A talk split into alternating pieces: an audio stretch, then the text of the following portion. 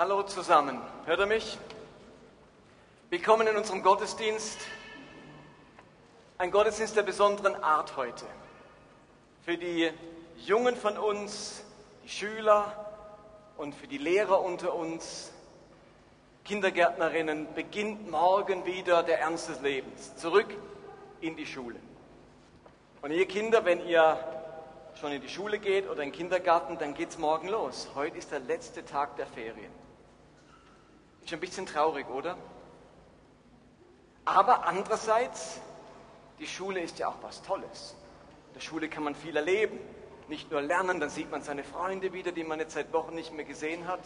Und wir machen jetzt seit ein paar Jahren diesen speziellen Gottesdienst zurück zur Schule, weil wir in dem Gottesdienst ganz besonders Kinder, Lehrpersonen oder Studenten oder die, die wieder anfangen ab morgen, segnen möchten. Und kombiniert mit dieser Segnung ist auch eine Kindersegnung für Kindern, die frisch geboren sind.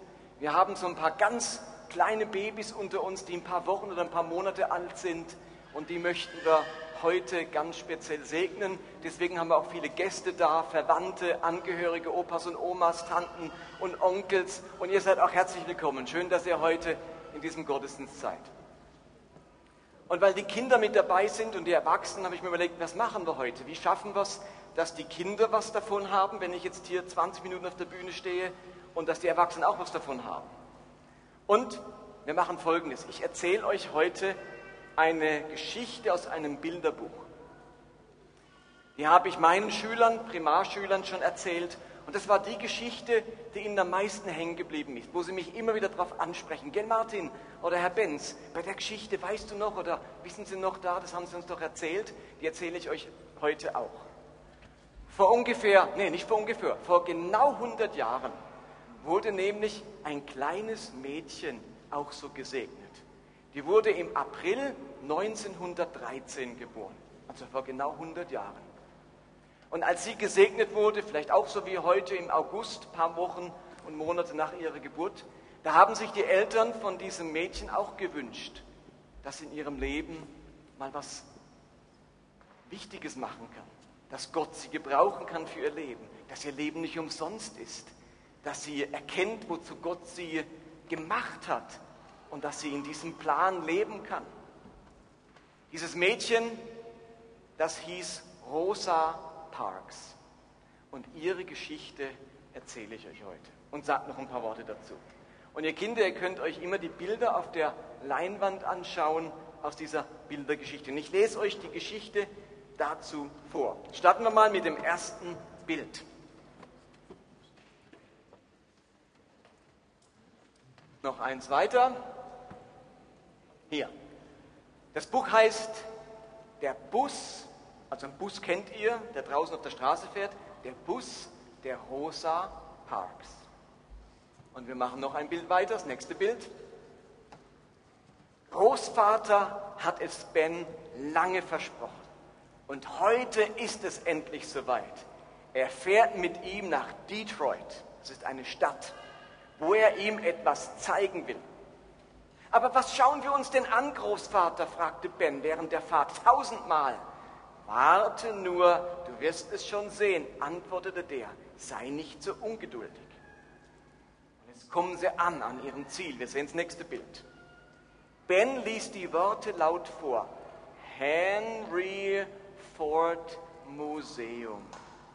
Henry Ford Museum. Ah, das Ford Museum, heiliger Bimbam.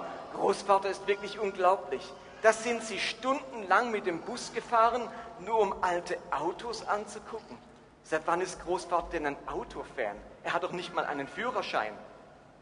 Nicht doch. Das ist nicht einfach nur ein Automuseum.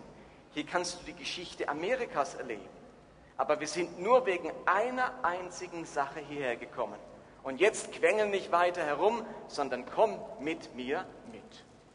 Und wir schauen uns das nächste Bild an. Jetzt laufen sie nämlich durch das Museum.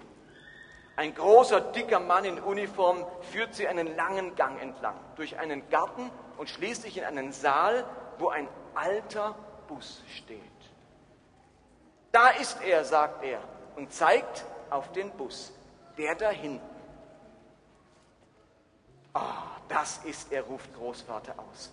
Gütiger Himmel, er ist es wirklich. Einen Moment lang fürchtet Ben, der Bus könnte wirklich gleich abfahren. Dann sieht er sich um. Vielleicht gibt es außer dem Bus ja noch etwas anderes zu stehen. Da steht ein großes Bild einer Frau mit einem Orden um den Hals. Das ist alles. Enttäuscht blickt er den Großvater an. Na und? Das ist ja nur ein alter Bus. Großvater lächelt breit und zeigt dabei die Zähne, die ihm geblieben sind. Oh je, denkt Ben, jetzt ist er wirklich nicht mehr bei Trost. Setz dich hier hin, genau auf diesen Platz. Das ist der Platz von Rosa. Und bevor Ben ihn fragen kann, wer denn diese Rosa ist, beginnt Großvater zu erzählen. 1955 war ich 26 Jahre alt, also noch ziemlich jung, und lebte in Montgomery in Alabama, das ist in Amerika. Ich war nicht lange zur Schule gegangen, aber ich konnte lesen und schreiben. Damals gab es keine gemischten Schulklassen mit Kindern aller Hautfarben wie bei dir heute. Die schwarzen Kinder hatten ihre eigene Schule, ihre eigenen Lokale, ihre eigenen Bade, wie nennt man das, Badis, ihre eigenen Badis, ihr eigenes Leben. Unser Leben spielte sich neben dem Leben der weißen Menschen ab. Sie ließen uns in Ruhe, weil sie uns als Arbeitskräfte brauchten. Aber ansonsten wollten sie nichts mit uns zu tun haben. An den Türen vieler Restaurants und vieler Kneipen hingen Schilder mit der Aufschrift nur für Weiße. Schwarze müssen draußen bleiben. Habt ihr so ein Schild auch schon mal gesehen? Na, so eins noch nicht, aber es gibt so Schilder, Hunde müssen draußen bleiben. Zum Beispiel im Einkaufszentrum oder in einem Restaurant. Damals in Amerika hingen in Restaurants Schilder, Menschen mit schwarzer Hautfarbe müssen draußen bleiben. Und deswegen sagt der Ben auch, so wie manchmal die Hunde, so wie heute die Hunde, fragt Ben ungläubig. Schlimmer, wenn ein Hund heute unerlaubt in eine Bar läuft, wird er wieder rausgeschickt. Wenn ein Schwarzer sich damals hineingewagt hätte, wäre er möglicherweise auf der Stelle geschlagen oder getötet worden. Und die Mörder hätte man auch noch freigesprochen. Ich arbeitete damals als Gepäckträger am Bahnhof. Es war eine harte Arbeit. Unter den Weißen gab es zwar einige, die freundlich zu uns waren, manche gaben uns sogar Trinkgeld, aber die meisten behandelten uns wie Sklaven. Ich war jung und mich machte das wütend. Es tat mir weh. Doch immer wenn ich am liebsten um mich geschlagen hätte, kam die Angst wieder. Und ich musste an Jeremy denken. Oder besser gesagt, an das Auge und das Bein von Jeremy. Jeremy war groß und mächtig wie eine Eiche.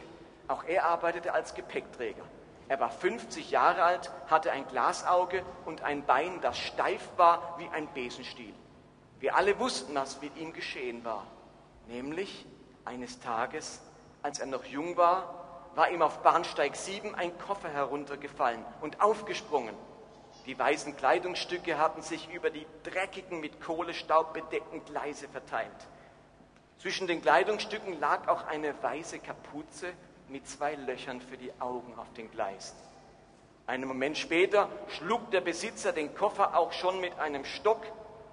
Entschuldigung, einen Moment später schlug der Besitzer des Koffers auch schon mit einem Stock, der einen silbernen Knauf hatte, auf Jeremy ein. Er schlug ihn mit ganzer Kraft, aber Jeremy ergriff den Stock und entwaffnete den Mann. Er fasste ihn nicht an, er streifte ihn nicht einmal, aber er zwang den Mann in die Knie und brach den Stock auseinander. Jeremy warf ihn zu den Kleidern auf den Gleisen.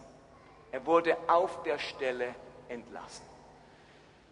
Dann lief er in die Nacht nach Hause. Und als er nach Hause lief, passiert dem Jeremy etwas. Das sehen wir auf dem nächsten Bild.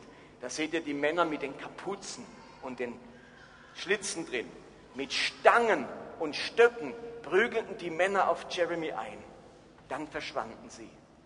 Jeremy war schwer verletzt, aber er überlebte. Nachdem er sich erholt hatte, bekam er sogar seine Arbeit wieder. Aber ab jetzt hatte er ein Glasauge und ein steifes Bein. Und das sollte eine Warnung für uns alle sein. Das ist die grausamste Geschichte, die Ben je gehört hat. Trotzdem versteht er nicht, warum Großvater sie ihm ausgerechnet hier erzählt, in einem alten Museumsbus. Doch da fährt Großvater auch schon fort. Es war am 1. Dezember 1955 und wie jeden Abend nahm ich den Bus, und zwar genau den, in dem du sitzt, und fuhr nach Hause. Die vorderen Sitzplätze waren für die weißen Menschen reserviert. Auf die anderen konnten auch wir uns setzen, die schwarzen Menschen, vorausgesetzt, dass kein Weißer stehen musste. An diesem Abend war es kalt und ich war müde. Als ich einstieg, waren zum Glück noch Plätze frei und so konnte ich mich hinsetzen. Ein paar Haltestellen weiter stieg auch Rosa ein. Das sehen wir auf dem letzten Bild. Hier kommt die Rosa und steigt in den Bus ein. Sie war 42 Jahre alt, trug eine Brille und strahlte Würde aus. Sie war eine der vielen Farbigen, die jetzt von der Arbeit kamen. Sie arbeitete als Schneiderin in einem Kaufhaus. Sie setzte sich neben mich. Ein paar andere Schwarze, Schwarze mussten stehen, aber die weiße, weißen Menschen hatten alle einen Sitzplatz. An der nächsten Haltestelle stiegen vier Personen ein, deren Haut weiß wie Mehl war. Sofort schrie uns der Busfahrer an, wir sollten aufstehen und unsere Plätze für die Weißen freimachen. Ich gehorchte und so wie ich gehorchten noch zwei andere schwarze Frauen. Jetzt fehlte noch ein Sitzplatz, aber Rosa rührte sich nicht. Busfahrer bemerkte das und brüllte noch einmal nach hinten. Alle Neger müssen aufstehen und ihre Plätze für die Weißen freimachen. Du da, steh auf und gib, gib dem Herrn deinen Platz. In diesem Augenblick geschah etwas Unglaubliches, etwas vollkommen Außergewöhnliches, das alles verändern würde. Von diesem Tag an war nichts mehr wie zuvor. Rosa blieb nämlich regungslos auf ihrem Platz sitzen. Der Fahrer lenkte den Bus an den Straßenrand und brachte ihn zum Stehen. Fluchend erhob er sich von seinem Platz und ging auf Rosa zu. Was ist? Bist du nicht nur schwarz, sondern auch noch taub? Siehst du nicht, dass dort ein Herr steht? Besorgt betrachtete ich diese Frau, die ich nicht kannte. Madame, also gute Frau, Sie müssen aufstehen, sonst bekommen Sie Schwierigkeiten. Sie blickte mir tief in die Augen und sah meine Angst. Ich verstummte und auch sie sagte nichts. Unter dem Blick dieser zarten und entschlossenen Frau fühlte ich mich auf einmal ganz klein. Großvaters Augen haben jetzt einen traurigen Glanz bekommen. Er nimmt Bens Hand, drückt sie fest und dann erzählt er weiter.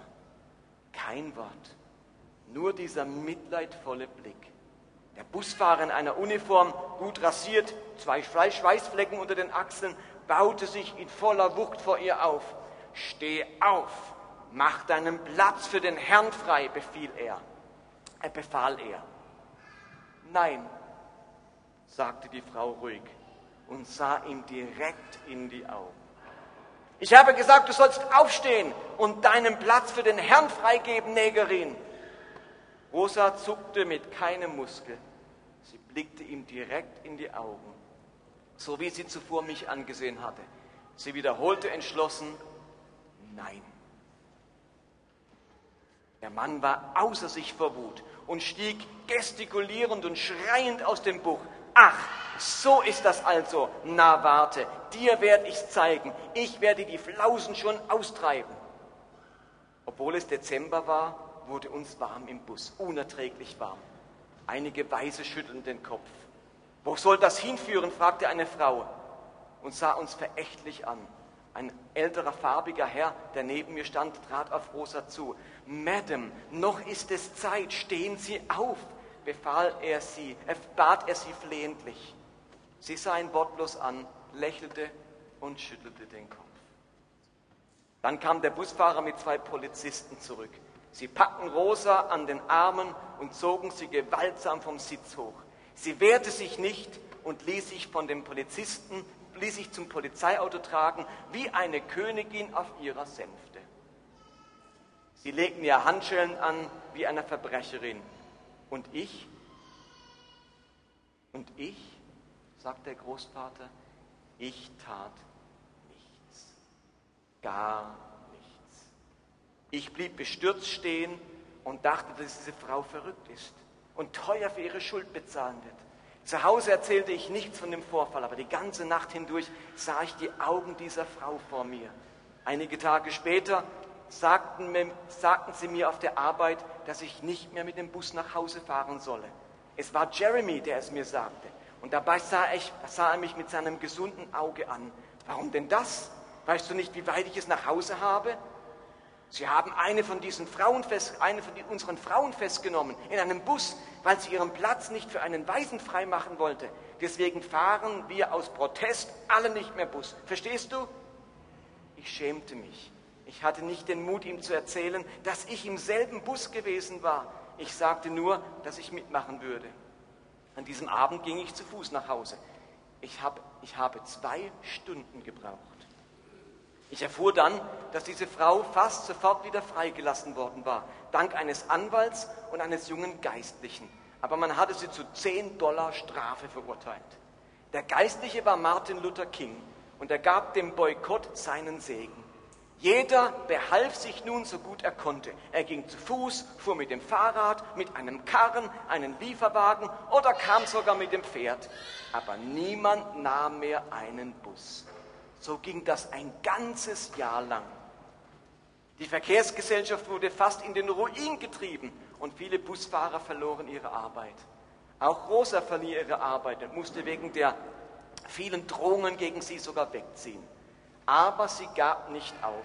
Und ein Jahr später, 1956, ein Jahr nach ihrem Nein, erklärte der oberste Gerichtshof die Rassentrennung in öffentlichen Verkehrsmitteln für gesetzeswidrig.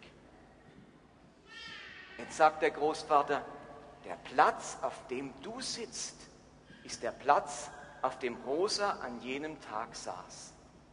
Der, auf dem ich sitze, war meiner. Es war der Platz, von dem ich aufgestanden bin, weil ich mich nicht getraut habe, Nein zu sagen. Schau dir die Fotos von ihr an. Ich möchte, dass du verstehst, wie viel wir ihr zu verdanken haben. Von deinem Großvater gibt es hier keine Fotos. Er, hat nämlich, er hatte nämlich Angst, auch um sie. An diesem Tag hat er ein Omnibus Geschichte geschrieben. Und obgleich ich in dem Bus saß, habe ich ihn eigentlich verpasst. Denn ich habe an der Geschichte keinen Anteil gehabt. Ja, ich habe Rosa einsteigen sehen und sogar noch versucht, sie von ihrem Widerstand abzubringen.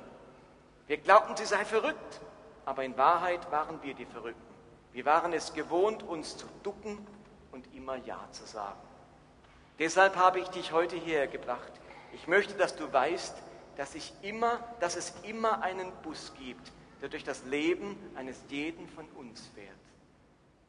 Ich habe ihn damals verpasst, aber das solltest du immer, aber du solltest immer die Augen offen halten, damit du deinen Bus nicht verpasst. Kurz und gut, murmelte Großvater. Ich wollte dich um Entschuldigung bitten. Entschuldigung? Wofür? Dass ich nicht denselben Mut hatte wie Rosa und dass mein Foto hier nicht hängt. Ben steht auf und umarmt den Großvater. Er drückt ihn fest und betrachtet das Bild von Rosa. Dabei schnürt es ihm die Kehle zu. Sie war wirklich nur eine zarte Frau, so wie seine Mutter. Also helfen Muskeln und Kraft nicht weiter. Aber vielleicht helfen die groß, diese großen Augen und dieses heitere Lächeln. Was am meisten hilft, ist, die eigene Angst zu überwinden und zu wissen, dass man im Recht ist. Während Ben an all das denkt, löst sich Großvater aus der Umarmung, zieht die Nase hoch, streicht seine Kleidung glatt und sagt, hast du Lust auf ein Eis? Ja, antwortet Ben. Übrigens gibt es heute nach dem Gottesdienst für alle ein Eis. Sie machen sich auf den Weg zu einem Café. Mit ein paar Schritten durcheilen sie über 60 Jahre Geschichte und landen wieder in der Gegenwart. Entschlossen treten sie ein, bestellen ein Eis und setzen sich dann an den schönsten Tisch. Großvater nimmt sich eine Zeitung und schlägt sie auf. Auf der ersten Seite ist das Foto eines Mannes zu sehen. Seine Haut ist dunkel wie die von Ben und auch die Augen sind die gleichen gleiche Haut und die gleichen Augen wie die von Rosa. Wenn du weitermachst, dann sieht man, wer ist denn da auf dem Bild drauf? Wer? Nein, auf dem Bild von der Zeitung. Wisst ihr nicht, gell?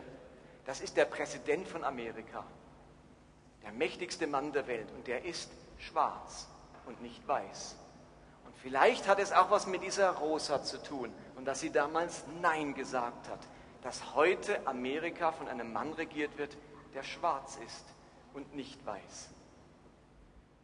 Das ist eine Geschichte über Mut. Man nennt das auch Zivilcourage. Dass man eine Meinung hat und zu dieser Meinung steht, auch wenn es unbequem ist. Im Lexikon kann man lesen, Zivilcourage ist die Bereitschaft, unter Inkaufnahme möglicher Nachteile offen zur eigenen Überzeugung zu stehen und danach zu handeln. Der Großvater in unserer Geschichte, der hat sich bei seinem Enkel entschuldigt, weil er damals nicht aufgestanden ist, äh, weil er damals aufgestanden ist und nicht Nein gesagt hat. Und er nimmt seinen Enkel mit auf die lange Reise, um, ein, um ihm eines beizubringen. Im Leben braucht es immer wieder Mut. Und man sollte nicht bei allem mitmachen. Es braucht Mut, sich nicht anzupassen, bei bestimmten Dingen nicht mitzumachen. Und das erlebt ihr vielleicht an der Arbeitsstelle oder ihr erlebt es in der Schule. Der Druck ist enorm groß. Ich habe jetzt einen Bericht gesehen, dass Eltern verzweifelt sind, weil ihre Kinder nicht mehr in die Schule gehen wollen, weil sie sich die Markenklamotten nicht leisten können, die man dort so trägt. Und sie trauen sich nicht in die Schule und die Eltern sagen, ich kann mir da, wir können uns das nicht leisten, diese Jeans oder diesen Pullover von dieser Marke. Und da braucht es Mut zu sagen, ich gehe in die Schule und ich bin toll, auch wenn ich nicht die teure Jeans anhabe. Und auch wenn ich nicht den teuren Gameboy habe. Man muss heute gleich denken, sich gleich anziehen, die Mode mitmachen, die Trends, den Trends nicht hinterherhinken, hinken in sein, empfinden wie alle, vom gleichen geschockt sein oder eben nicht mehr geschockt sein. Das geht nicht nur Jugendlichen so. Und heute feiern wir ja zurück in die Schule Gottesdienst. Und ab morgen beginnt für ganz viele von euch in diesem Land, in der Schweiz, wieder der Unterricht. Und ich möchte euch heute in dieser Predigt daran erinnern, dass unser Leben da draußen im Alltag immer wieder Zivilcourage braucht. Ob als Schüler oder als Lehrer, ob als Angestellter oder als Vorgesetzter, ob als Student oder als Professor, ob als Fabrikarbeiter oder als Hausfrau. Und wenn man Zivilcourage haben will, wisst ihr, was man dann braucht? Als erstes braucht man eine Meinung eine Überzeugung, man braucht Werte, man muss wissen, was richtig und falsch für einen ist, sonst kann man nicht Ja oder Nein zu Dingen sagen. Und ganz viele Menschen scheuen sich davor, Stellung zu beziehen, eine innere Meinung zu entwickeln. Dann kann man in der neutralen Zone bleiben. Da kann man sich sagen, ja gut, ich weiß ja nicht, ob es richtig ist, ich weiß nicht, ob das so gehört oder so gehört. Dann kann man sich wie zurückhalten. Wenn da was passiert, wenn da was gemacht wird, dann kann man sagen, oh, ich weiß ja nicht, was richtig ist. Sollen die nur mal machen und man kann sich raushalten. Zivilcourage braucht eine Meinung, eine Überzeugung. Davon bin ich überzeugt und dazu stehe ich. Und wenn jemand was anderes sagt, dann bleibe ich überzeugt. Zivilcourage kann man nur zeigen, wenn man eine Meinung hat. Was glaubt ihr, wie viele Menschen Amerikas eigentlich falsch fanden, dass Schwarze so miserabel behandelt wurden? Was glaubt ihr, wie viele Deutsche es falsch fanden, dass die Juden so behandelt wurden im Dritten Reich? Aber zu viele hatten sich auf neutralen Grund zurückgezogen, gesagt, ach, ich weiß nicht so recht, vielleicht haben sie doch recht, wer bin ich schon? Und man hat am Schluss keine Meinung gehabt und dann auch kein schlechtes Gewissen, wenn etwas passiert ist. Aber es braucht nicht nur eine Meinung, für Zivilcourage braucht es Mut. Wenn auf der Straße jemand belästigt oder angegriffen wird, dann findet das normalerweise niemand gut aber der Großteil der Leute, die es beobachten, greift nicht ein, weil man die neutrale Zone nicht verlassen möchte. Als wir jetzt in den Ferien waren in Paris, kamen wir an eine Kreuzung, meine Frau und ich, und da hat ein alter Mann mit seinem Fahrrad vielleicht so ungünstig angehalten, dass er einem jungen Mann den Weg versperrt hat. Und den jungen Mann hat das so zornig gemacht, dass er den alten Mann angeschrien hat, angepöbelt hat, warum er so blöd mit seinem Fahrrad hier fährt. Der alte Mann wollte sich das nicht gefallen lassen. Und dann kam es zum Streit und der junge Mann hat das Fahrrad des alten Manns genommen, zu Boden geworfen, draufgetrampelt. Und ich war, bin gerade vorbeigefahren mit meiner Frau. Und sie haben gerade die Straße überquert. Und da sah ich, wie dieser Streit ins, zugange kam. Und dann dachte ich mir so, das, da muss jetzt jemand was machen. Man kann doch nicht mit anschauen, wie dieser junge Kerl diesen alten Mann fix und fertig macht und sein Fahrrad ramponiert. Und dann habe ich mein Fahrrad hingestellt und wollte gerade rübergehen und dann war schon eine Menschenmenge und hat zum Glück eingegriffen. Und dann kam auch gerade die Polizei, die recht präsent ist in Paris und hat dann diesen jungen Mann zur Seite genommen und ihm die Leviten gelesen. Aber es hätte auch gut sein können in einer anderen Stadt, dass alle nur zugeschaut hätten. Vielleicht sogar entsetzt gewesen wären. Ach, die Jugend von heute aber keiner hätte eingegriffen. Und vielleicht seid ihr morgen wieder zurück in der Schule oder der nächsten Woche oder nächsten Monat und ihr erlebt, dass irgendeiner eurer Mitschüler gehänselt wird. Heute sagt man Mobbing, dass irgendeiner fertig gemacht wird, beschimpft wird, beleidigt wird. Und wisst ihr was? Das passiert uns vielleicht auch bei der Arbeit, dass ein Kollege gemobbt wird. Da kann ich mir sagen, ist nicht meine Sache, ich bin hier, geht mich nichts an. Oder ich sage Halt. Ich gehe hin und sage Stopp und schaue nicht einfach nur zu. Und ich bin nicht einverstanden, dass der Mitschüler so gemein behandelt wird. Oder ich bin nicht einverstanden, dass mein Arbeitskollege so gemobbt wird. Und man kann sich sagen, hey, ist nicht meine Sache, das sollen die miteinander ausmachen, ich halte mich raus. Sich raushalten ist das Gegenteil von Zivilcourage. Zu oft halten wir uns raus. Und dann zum Schluss habe ich mir gedacht, bei dieser Kindersegnung heute, wo zwei Familien ihre Kinder segnen lassen, da möchte ich euch Eltern eines vor allem mitgeben. Es liegt ganz stark in euren Händen, ob eure Kinder einmal mutige Kinder sein werden, ob eure Kinder eine Meinung haben werden, ob sie Werte haben werden, ob sie Überzeugungen haben werden. Das liegt in euren Händen. Überzeugungen entstehen nicht einfach von alleine, die fallen nicht vom Himmel. Das macht das Gespräch mit ihnen. Abends am Bett ihnen eine Geschichte erzählen, die Werte vermittelt, die deutlich macht, dass man Schwarze oder Juden nicht diskriminiert. Oder dass man sich für die Armen und Schwachen einsetzt und nicht auf ihnen rumtrampelt. Diese Werte haben wir in den Händen, sie unseren Kindern zu vermitteln. Und wenn wir selbst dann auch noch mutige Menschen sind, Mut zeigen in verschiedenen Situationen, unsere Kinder erleben, der Papa kneift nicht, die Mama sagt was, wenn sie Unrecht sieht, dann werden unsere Kinder das nachmachen. Und dann werden auch sie später einmal Nein sagen oder Stopp sagen oder Halt sagen. Für sich selbst, für ihren eigenen Schutz, aber auch zum Schutz anderer. Insofern können wir zum 100-jährigen Geburtstag von Rosa Parks etwas lernen. Mutig sein, eine Meinung haben, eine Überzeugung haben. Das gilt für die Kleinsten im Kindergarten, für die Schüler in der Schule, für die Erwachsenen bei der Arbeit, für die Alten in ihrer Freizeit, egal wo. Wünsch uns, dass wir mutige und couragierte Menschen sind, von jung bis alt. Amen.